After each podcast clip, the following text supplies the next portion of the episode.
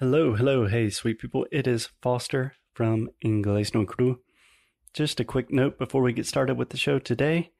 Today we are playing an episode of another podcast called Dog Edition. This is a podcast that was recently launched by a friend of mine, and the podcast is amazing. It's all about dogs. We talk about dogs all of the time on our show. We love dogs. So we thought it would be a really cool idea to let you hear some of these new episodes. So the show is called Dog Edition. They have crazy, engaging, funny, really, really cool stories about dogs. And they even have a cool contest right now where they're giving more than $15,000 of prize money for people that have great dog related stories. So if you have any cool dog related stories, you can send them their dog related stories and they will pay you money for that. And James specifically told me that they are looking for more international submissions. So, Brazil, that's international. Okay, so here's an episode about dogs. I hope you like it. If you like it, subscribe to the show Dog Edition. And let's get on with the show.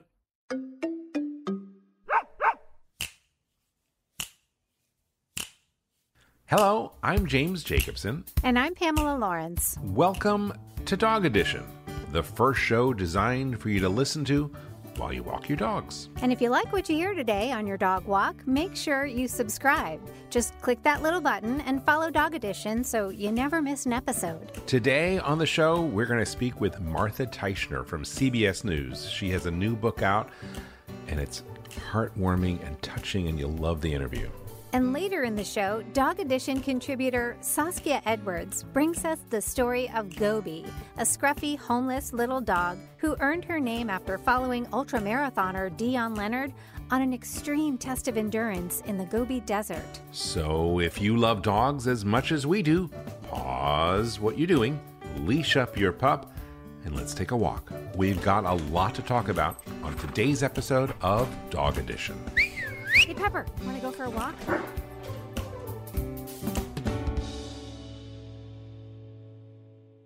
Once upon a time, or more precisely, July 23rd, 2016, at about 8:30 in the morning, a chance encounter at the Union Square Farmers Market in New York City began what can only be described as a fairy tale, but one with a complicated happily ever after. And I looked over and I saw somebody I hadn't seen in a year or two. That's Martha Teichner, longtime CBS News correspondent and award winning journalist. She was at the farmer's market that day with her bull terrier, Minnie. They were both mourning the death of Goose, Martha's other bull terrier, and Minnie's close companion for many years. That's when she bumped into Stephen Miller Siegel. They were acquainted as many New Yorkers are from walking their dogs around the neighborhood. Well, there he was at the farmer's market. I hadn't seen him in a year or two. I had never seen him at the farmer's market. Uh, he came over and said, Well, where's Goose? And I told him that Goose had died and that I had been searching for an older bull terrier male to um, be a companion to Minnie. Call that meeting a coincidence, or maybe fate, or the guiding hand of the universe. Call it what you like. What happened next feels like one of those only in New York experiences. And he pulled out his phone and he showed me a picture that he had taken um, when we were walking along um, the river uh, a couple of years before. And he said, Remember, um, I took this picture of Minnie and Goose um, to send to my friend Carol, who had a bull terrier. And and I uh, said, yeah. And he said, well, um, it's my friend Carol Fertig, and she's dying of liver cancer, and her dog Harry is 11 and a half, and um, nobody wants him. And she's desperate to find a home for him because she's been warned that she will probably have to have him put down um, because he will be difficult to rehome. And um, he said, Would you take him? It was a deceptively simple question. Could this be the answer to Martha's wish for a companion for Minnie? I heard this sound bubbling up out of me saying, Well, yes, if they get along. That condition, if they get along, was an out if Martha wanted to take it. But after learning a little bit about Carol Fertig, Carol was arresting and larger than life and well read. She was smart. She was incredibly funny. She had a rapier like sense of humor, uh, which stayed with her till the very, very, very end of her life. It seemed like a foregone conclusion. Martha would take Harry when the time came.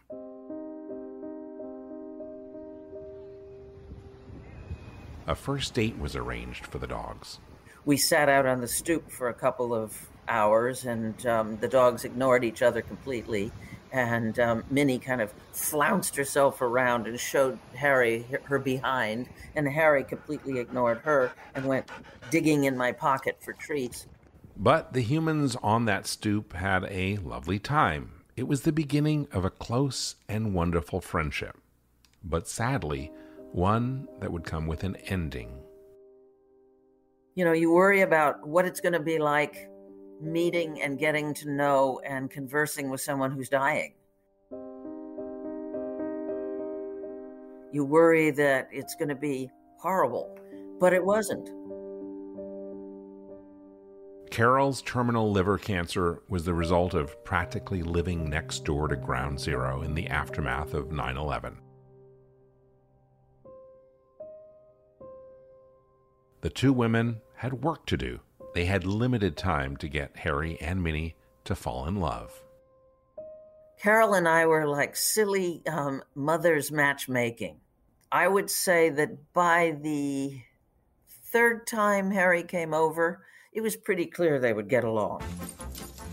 They started to play with each other and roughhouse and do all the moves and Minnie diving under tables and Harry trying to go after her and, and Minnie on the couch running back and forth, teasing him while he t- t- tried to figure out what was going on. And and Harry with his the bowl, uh, the metal bowl filled with tennis balls that he always carried around with him, jiggling it in his teeth and making noise with it and throwing the tennis balls and Minnie tearing after. I mean, that kind of thing made it pretty clear that they liked each other.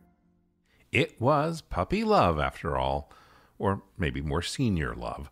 But Carol wasn't ready to turn Harry over to Martha just yet. I had expected her to say, okay, here's Harry, two, three meetings, but it didn't work that way at all. And it, I came to realize very quickly that Harry symbolized life as she knew it, that she had to keep him as long as possible, because even if I said yes, um, having Harry till she couldn't take care of him anymore was how Carol clung to life. And um, and anyway, I was fine with that because I really got to like the get-togethers. Um, they were ostensibly to socialize the dogs, but pretty soon they were gatherings of friends. This unexpected friendship could have been predestined. Fate had intervened years earlier in the 1990s. I was walking up 10th Avenue, not too far from my house, and there was an, a restaurant with outdoor tables. And there she was sitting with her first bull terrier, a white one named Violet. Martha stopped to introduce herself as a fellow dog lover of bull terriers.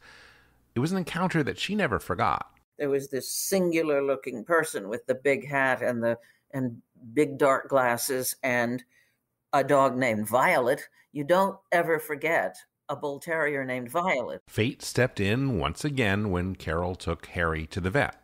Martha's bull terriers happened to be there, that very same vet, at the very same time, and although Martha wasn't there with them, Carol learned who they belonged to.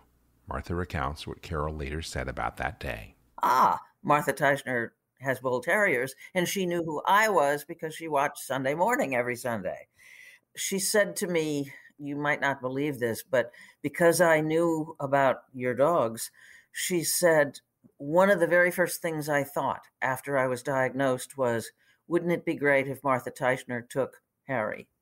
Well, of course, she didn't even have any connection with me at that point. It wasn't until Martha bumped into Stephen that fateful morning at the farmer's market. That morning, when the simple question, would you take him? was asked.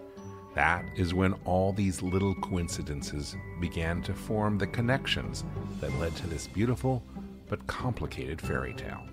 I said yes, and uh, it it um, was really, really, really profoundly meaningful to me uh, because it led me to a set of experiences that I will treasure for the rest of my life. And yes, there were sad moments, and there were, you know, ultimately I knew how the story would end, both for Carol and for Harry. Uh, but on the road to that, there was just so much richness and and so much pleasure and so much fun even, and I came away completely um, revitalized in a way because I was able to um, break out and say yes. And like all fairy tales, this one came to an end. After Carol passed away, Harry lived with Martha for 16 months before he died. Shortly thereafter, Minnie also crossed the Rainbow Bridge. With Carol's blessing, Martha wrote their story. It's called When Harry Met Minnie. The book is in stores now and also available as an audiobook, read in Martha's iconic voice. It's the legacy they all deserve and one that came from simply saying yes. And now, a new story has begun for Martha Teichner. She adopted Girly recently, another bull terrier. Girly, what? My dog wants to go out. Um, can I go let her out? Okay, I'll be right back. Girly. We're also going to take a break. When we come back, we have another story of a chance encounter. This one was between an ultramarathoner and a scruffy little stray dog. It's a story that teaches us all a lesson in endurance. You're listening to Dog Edition. Hi, it's me again, James Jacobson, and there are three things that you should know about me. One, since 2003, I have been driven by an all consuming mission. That mission is to help improve the quality of life for dogs and the people who love them. Two, I have founded or helped to co found several companies that share that mission, including Dog Podcast Network. And three, every day I give my dogs Everpup, the ultimate daily dog supplement made by Functional Nutriments, which is one of those companies. What is Everpup? Everpup is an extraordinary all in one supplement that you sprinkle on your dog's food. It's a polyceutical, which means it contains an incredible blend of lots of different human grade ingredients. It contains vitamins and minerals and prebiotics and probiotics and enzymes and dietary adaptogens and so much more. What you need to know is that it supports every cell and system in your dog's body. And Everpup is appropriate no matter what type of diet you feed your dog, from kibble to raw food to home cooked. And the rich green powder is easy to add to food. Dogs love the taste, they find it delicious. And you can even try it yourself because Everpup is made with 100% human grade ingredients. It's made here in the USA in an FDA registered and inspected laboratory. And all the ingredients are ethically sourced and triple checked for quality. Seeing is believing, so try Everpup for a month and see what happens with your dog. Everpup is available through select veterinarians and pet shops and Amazon, but here is the best way to try Everpup. Join the Everpup Club and get free shipping to any U.S. address. As a listener to this podcast, you can get your first shipment of Everpup for just $8, including free shipping, when you use the discount code Dog Edition. For all the details, go to everpupclub.com and try your first full jar of Everpup for just $8. That's everpupclub.com. Welcome back to Dog Edition. Saskia Edwards submitted this next story to our 101 Dog Stories contest. She takes us on a journey to the Gobi Desert and introduces us to an ultramarathoner, a little stray dog, and an incredible test of endurance. Here's the desert dog I couldn't desert. Dion Leonard is an ultra marathon runner. Ultra marathons are not like regular marathons. For one thing, they can be a lot longer. and often held in extreme places and conditions. They test people psychologically, physically, and frankly emotionally. A few years ago, Dion was about to start one of these intense races in the desert in China. The Gobi Desert in China was where this race was, and one of the hottest and windiest and driest locations known to man. The race is 250 kilometer race. You know, it goes for a whole week. You have to carry all of your food and kit to survive the week as well.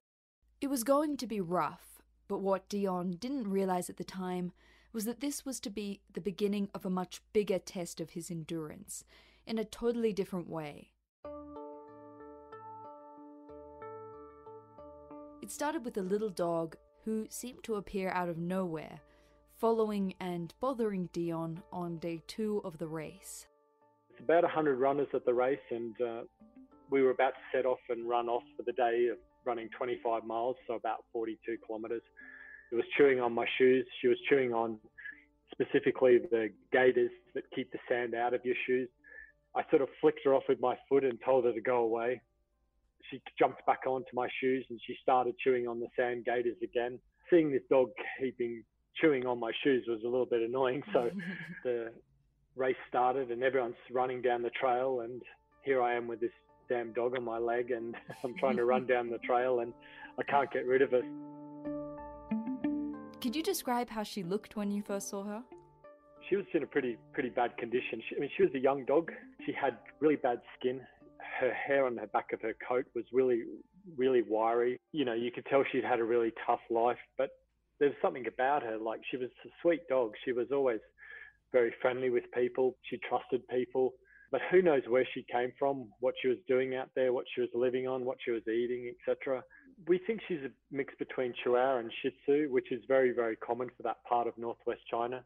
Very short legs, very big brown eyes, and she's got this really weird curly tail as well. And she's a really unique looking dog. This dog didn't appear to have an owner and followed Dion all day. She actually ran the whole 25 miles that day behind me, or at times she'd run ahead of me. Yeah, for the whole day she was there, but I never spoke to her. I never gave her any of my food. I remember c- crossing the finish line that day. They were sort of clapping and cheering and playing the drums, and I thought this is really weird. Why are they Why are they doing that for me? And uh, it wasn't until I crossed the finish line and I looked behind me, and they were still clapping and cheering and playing the drums that it was for the little dog running in behind me. but it was at that moment because, you know, I'm such a competitive person when I go to these races. As I finished and I saw what she'd done and I just, it sort of hit me that I hadn't spoken to her, I hadn't given her any food and she collapsed in the tent next to me and I started to look after her.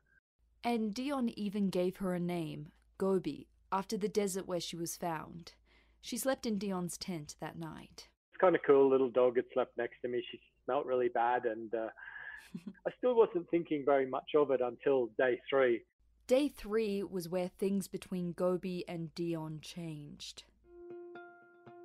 This leg of the race was about another 25 miles and included a river crossing with deep water and ferocious currents. They were really strong currents and it, could sort of push you away, it could drag you away if you sort of weren't really strong footed. Hmm. And as I was walking through the one of the river crossings, I was getting across to about halfway when I could hear this barking and yelping and whining behind me, and it sort of stopped me in my tracks. And I turned around to see this dog running up and down the riverbank, and she was panicking and she was worried that I'd left her there, which of course I had because I was running a race. You know, first and second mm. runners were ahead of me in the race, and yeah, all of this commotion happened behind me, and it, it, it did stop me in my tracks because I wasn't sure what was happening to the dog. And if she'd have tried crossing the water, you know, she would have been washed away.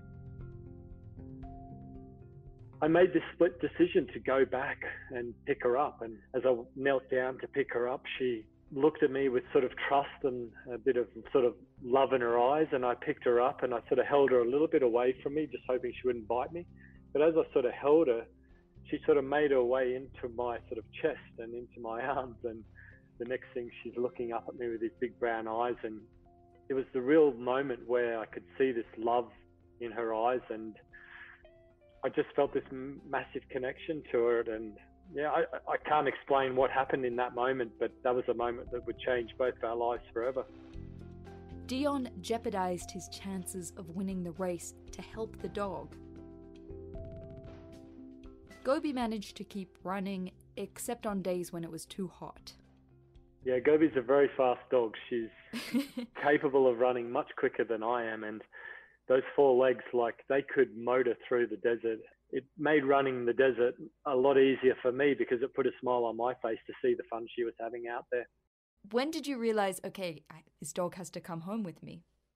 You know, we had so many moments out there that just made me realize that I needed to bring Gobi home and give her a better life. So I made her that promise out in the desert to, to do that. And having a very difficult, destructive, uh, depressive, and abusive upbringing myself and leaving home at the age of 13, I sort of felt a little bit of myself in Gobi. So I wanted to give her a better life and be the person, I guess, that I wanted to have around me when I was younger. Dion's childhood was tough. He was homeless like Gobi too. I lived in someone's shed. I've lived under bridges. I've lived in hotels, caravans, hostels, pretty terrible conditions just to try and put myself through school and not knowing where food was going to come from one day to the next and having to go out and find a job at the age of 13. It's made me sort of a very vulnerable person growing up and something that I realized Gobi was also very vulnerable in the desert as well and that she had nothing and mm. nobody out there to look after her. It was a simple thing mm. for me to be able to do to to sort of make the promise and then I had to sort of stick through it and make sure that uh, we got Gobi home. It was a simple promise to make, but getting Gobi home would be anything but simple. Dion had to return home to Scotland. He already had a flight booked, but Gobi couldn't come with him yet. She needed to get a bunch of vaccinations and paperwork before she could travel, but a volunteer said they'd look after her in China. She was being looked after in a city called Urumqi, a city of 3 million people. Dion started a crowdfunding campaign, he started getting media attention, and he actually raised all the money he needed to get Gobi to the UK. But then he got a call. And I received a phone call to say that she'd gone missing, and of course I was, you know, devastated and heartbroken to hear that she'd missing in that big city of three million people as well. Gobi had run away. She'd gone missing. That was really the first sort of moment that I had to sort of test my commitment and promise to Gobi of you know bringing her home. Mm.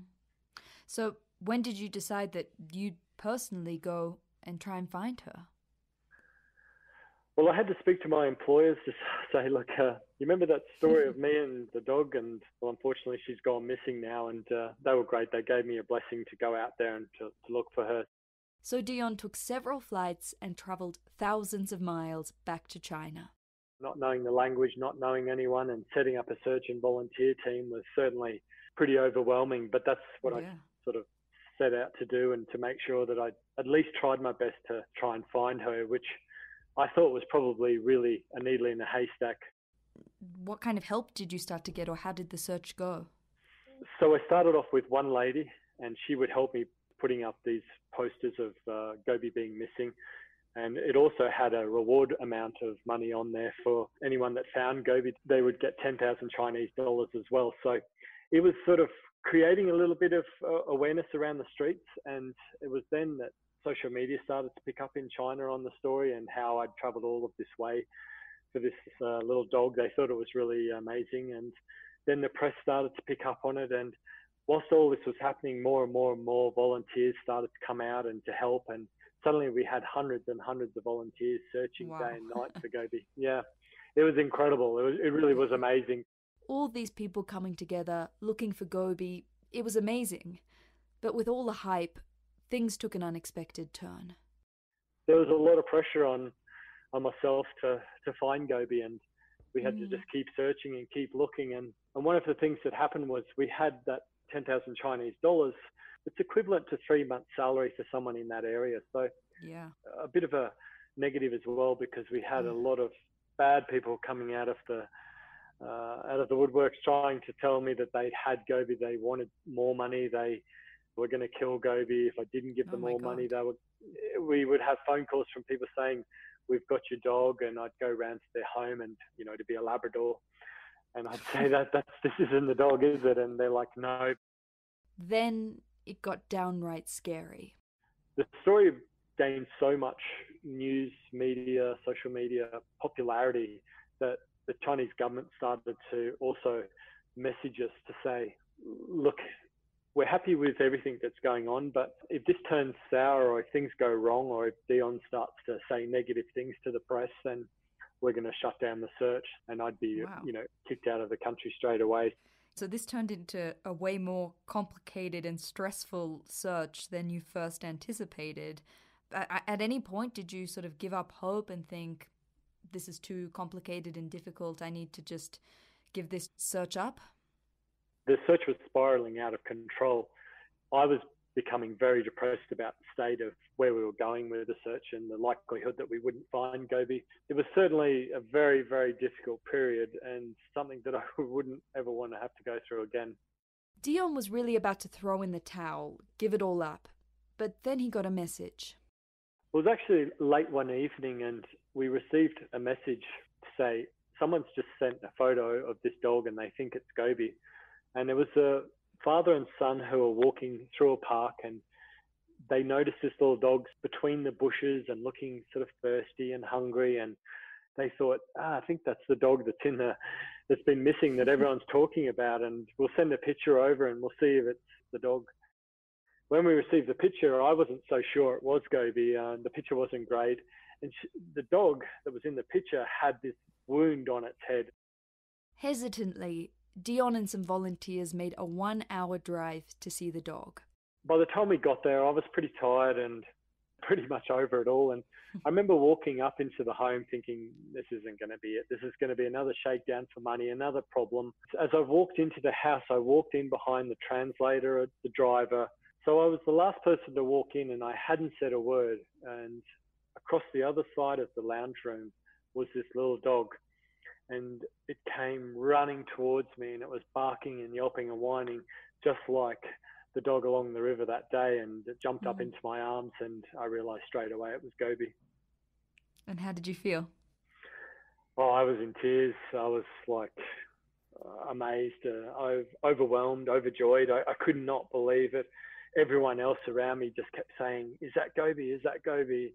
I was like, "Yes, yes, yes, yeah." I mean, I just couldn't believe it. Gobi was injured, but alive.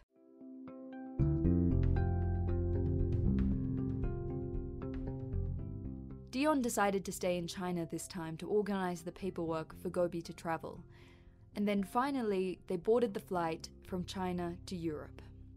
Gobi actually flew next to me in a, in a little bag and you know a little carry-on bag, so she sat next to me in the plane. You know, as we drove down the street in in Edinburgh where we where we live, like people in the street sort of clapping and cheering, and then of course we had a little party at our place as well. So it was the first time I'd probably thought about it for six months that I'd been away. We'd actually made this happen, and it finally come to fruition that we'd brought Gobi home. Gobi settled into Scottish life. The weather is quite different from the desert, though. She got used to the cat and becoming a dog celebrity. She has an Instagram at Finding Gobi, and Dion wrote a book called Finding Gobi A Little Dog with a Very Big Heart. And it's even looking like it's going to be turned into a movie.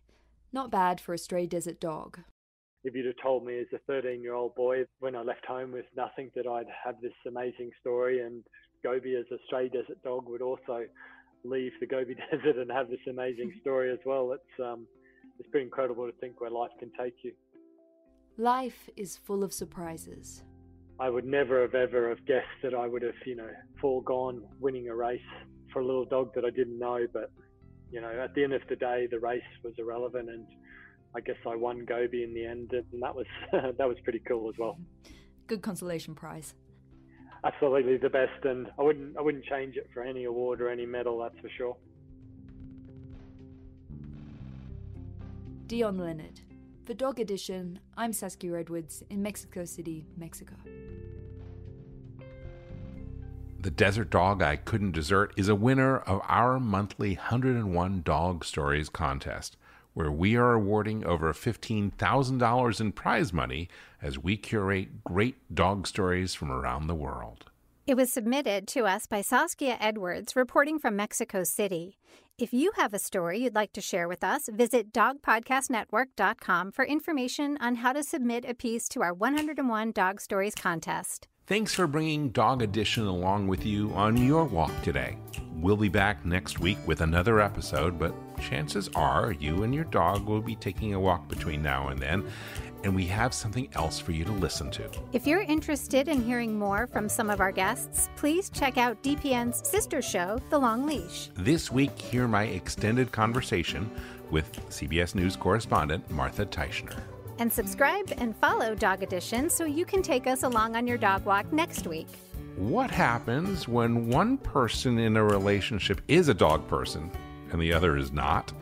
Must Love Dogs. That's next week when we chase a tale about a new dating app for dog lovers only and dig into our relationships. If 80% of dog owners sleep with a dog in their bed, and you want to invite someone to that bed, uh, you're going to have to have that conversation really early on. You'll hear that story and lots more on the next episode of Dog Edition. Dog Podcast Network is for dog lovers by dog lovers, and that means we want to hear from you. Visit our main website at dogpodcastnetwork.com. You can check the show notes for links and information on how to reach us, including our old school recorded listener line where you can call in to share your dog stories with us. Call 866 TALK Dog. 866 Talk Dog. We are looking for correspondence as we grow this podcast and this network, and you can be just like Saskia Edwards, and you could win in our 101 Dog Stories contest, we are looking for journalists and storytellers and audio engineers to submit stories. For details, visit our main website, dogpodcastnetwork.com, and check out our 101 Dog Stories contest. And join our pack. Be sure to subscribe and follow Dog Edition in your favorite podcast app and tell a friend about the show. I'm Pamela Lawrence, and I'll see you at the dog park. I'm James Jacobson, and I want to thank you for listening today. On behalf of all of us here at Dog Podcast Network, we wish you and your dog a warm aloha.